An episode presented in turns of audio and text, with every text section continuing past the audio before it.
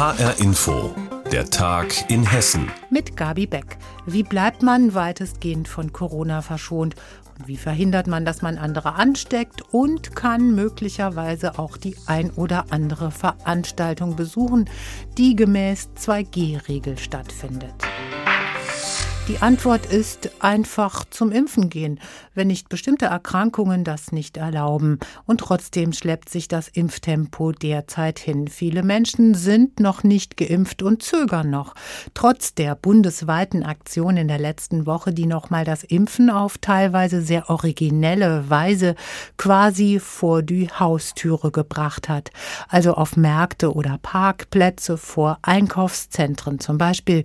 Was hat es genau gebracht? Tobias Lübben zieht eine Bilanz der Impfaktionswoche für Hessen.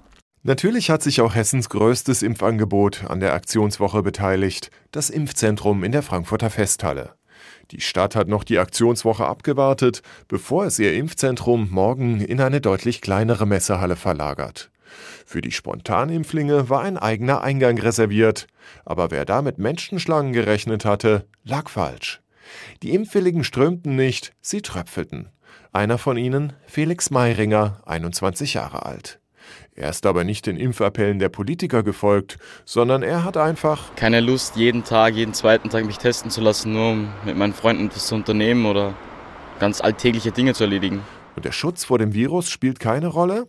Überhaupt keine Angst vor Corona? Nein, habe ich nicht, ganz ehrlich. Ich könnte genauso am Fieber erkranken oder jede, jegliche andere Krankheit. Bei ganz vielen ruft offenbar nicht die Stimme des Gewissens zur Impfung, sondern es ist der Wunsch nach einem unkomplizierten Alltag, ohne Tests, ohne Zugangsbeschränkungen.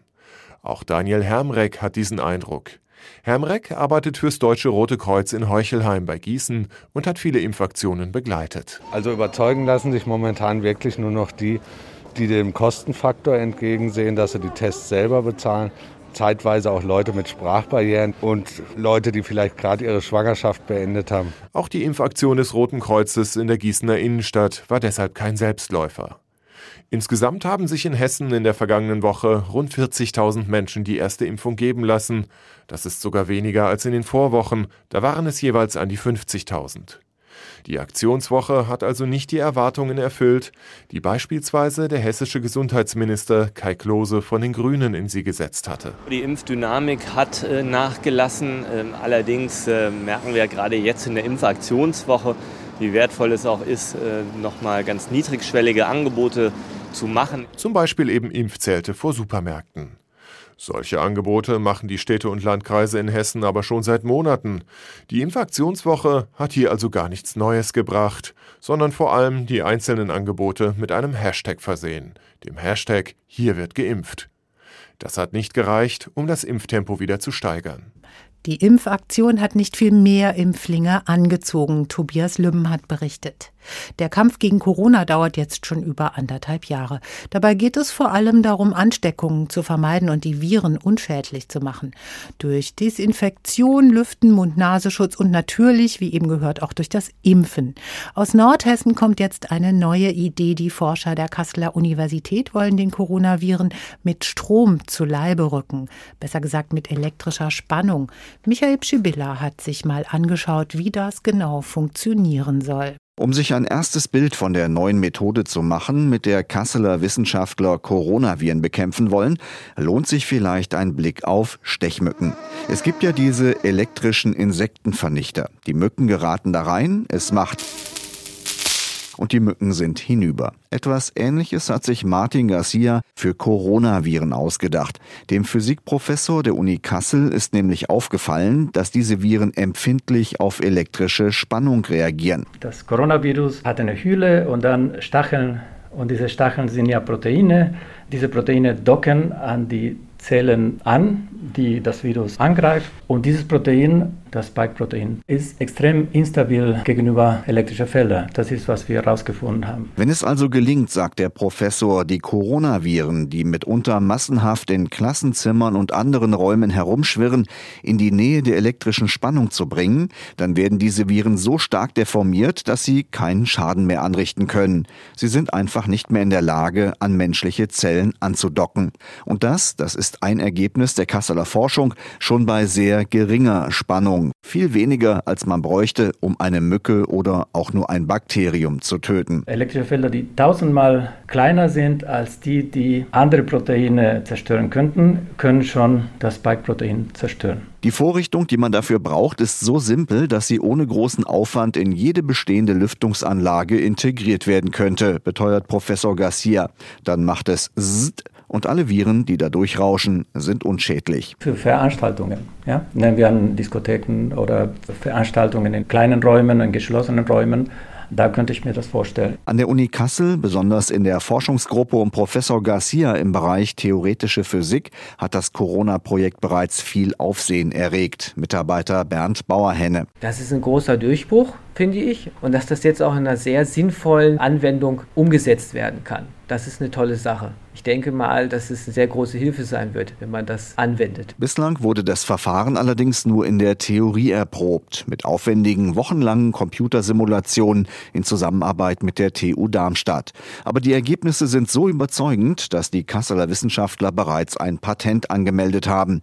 Dieses Patent wartet jetzt darauf, dass ein Hersteller zugreift und die Coronavirenkiller aus Nordhessen produziert. Unser Reporter Michael Pschibilla ist überzeugt von dem Coronavirenkiller durch Strom, der in Nordhessen entwickelt wurde. Heute Morgen sind viele Südhessen ziemlich unsanft aus dem Schlaf gerissen worden. Es gab nämlich einen ganz heftigen Knall. Was das genau war, war vielen erstmal nicht klar. Aber HR-Info-Reporterin Conny Bechstedt hat recherchiert. Was war es denn nun genau? Ja, also bekannt ist, dass es ordentlich gerappelt hat, äh, nicht nur in der Luft wahrnehmbar sozusagen, sondern auch bei der Polizei, zum Beispiel überall. Mhm. Da gab es nämlich mächtig Anrufe heute Morgen von besorgten Bürgern. Das ging wirklich quer durch Südhessen, von Frankfurt, Kelsterbach, Mörfelden, Rheinheim, Dieburg bis nach Michelstadt runter. Und da haben die Anrufer dann von zwei Knallgeräuschen erzählt. Die haben sich so angehört wie eine Explosion. In Meldungen bei sozialen Medien zum zum Beispiel, da war von Druckwellen die Rede. Andere Bürger haben gesagt, ihre Scheiben hätten gewackelt und vibriert. Und manche haben auch vermutet, dass es vielleicht ein Erdbeben gewesen sein könnte. Also es muss schon ganz schön laut gewesen sein. Du weißt jetzt mehr, was es genau war. Genau, also der eine Hörer, der sich bei der Polizei gemeldet hat, hat mir die Polizei in Darmstadt gesagt, der hat sozusagen den, den Tipp gegeben, hm, also das hat sich so angehört, aus meiner militärischen Laufbahn weiß ich das, hat er wohl gesagt, wie ein äh, Geräusch ausgelöst durch einen Überschallflug. So, und dann äh, wurde ein bisschen recherchiert, habe ich natürlich auch gemacht und habe dann einen Sprecher bei der Bundeswehr erreicht, der mir gesagt hat, ja, heute Morgen ist Folgendes passiert. Es war wohl so, dass der Funkkontakt zu einem Zivilflugzeug abgebrochen ist. Und dann wird natürlich sofort Alarm ausgelöst. In so einem Fall steigen dann Eurofighter auf, und zwar vom Fliegerhorst in Lechfeld. Und da das jetzt nicht ganz so um die Ecke ist von Frankfurt, haben die wahrscheinlich ordentlich Gas gegeben. Und bei sogenannten Überschallgeschwindigkeiten von ungefähr 1200 Kilometer pro Stunde erzeugt das Flugzeug Wahnsinn. dann eine ja. heftige Stoßwelle. Und die hören wir dann eben als so einen Knall.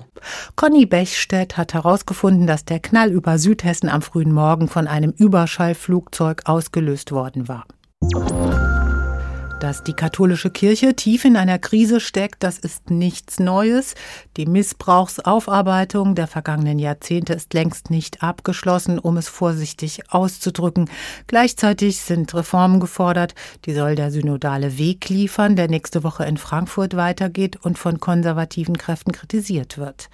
Über diese beiden großen Themen werden die deutschen Bischöfe in den nächsten Tagen bei der Herbstvollversammlung in Fulda auch sprechen.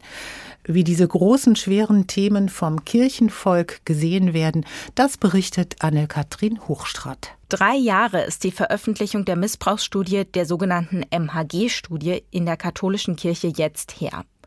Die Bistümer halten sich an die Absprachen und veröffentlichen jetzt nach und nach eigene Studien. Doch es gibt keine Einheitlichkeit, kritisiert Marianne Brandt. Sie ist die Vorsitzende der Stadtversammlung der Frankfurter Katholikinnen und Katholiken. Es gibt die ersten Missbrauchsstudien in den Bistümern. Es wird aber eigentlich viel mehr gefordert, nämlich auch äh, eine unabhängige Aufarbeitung.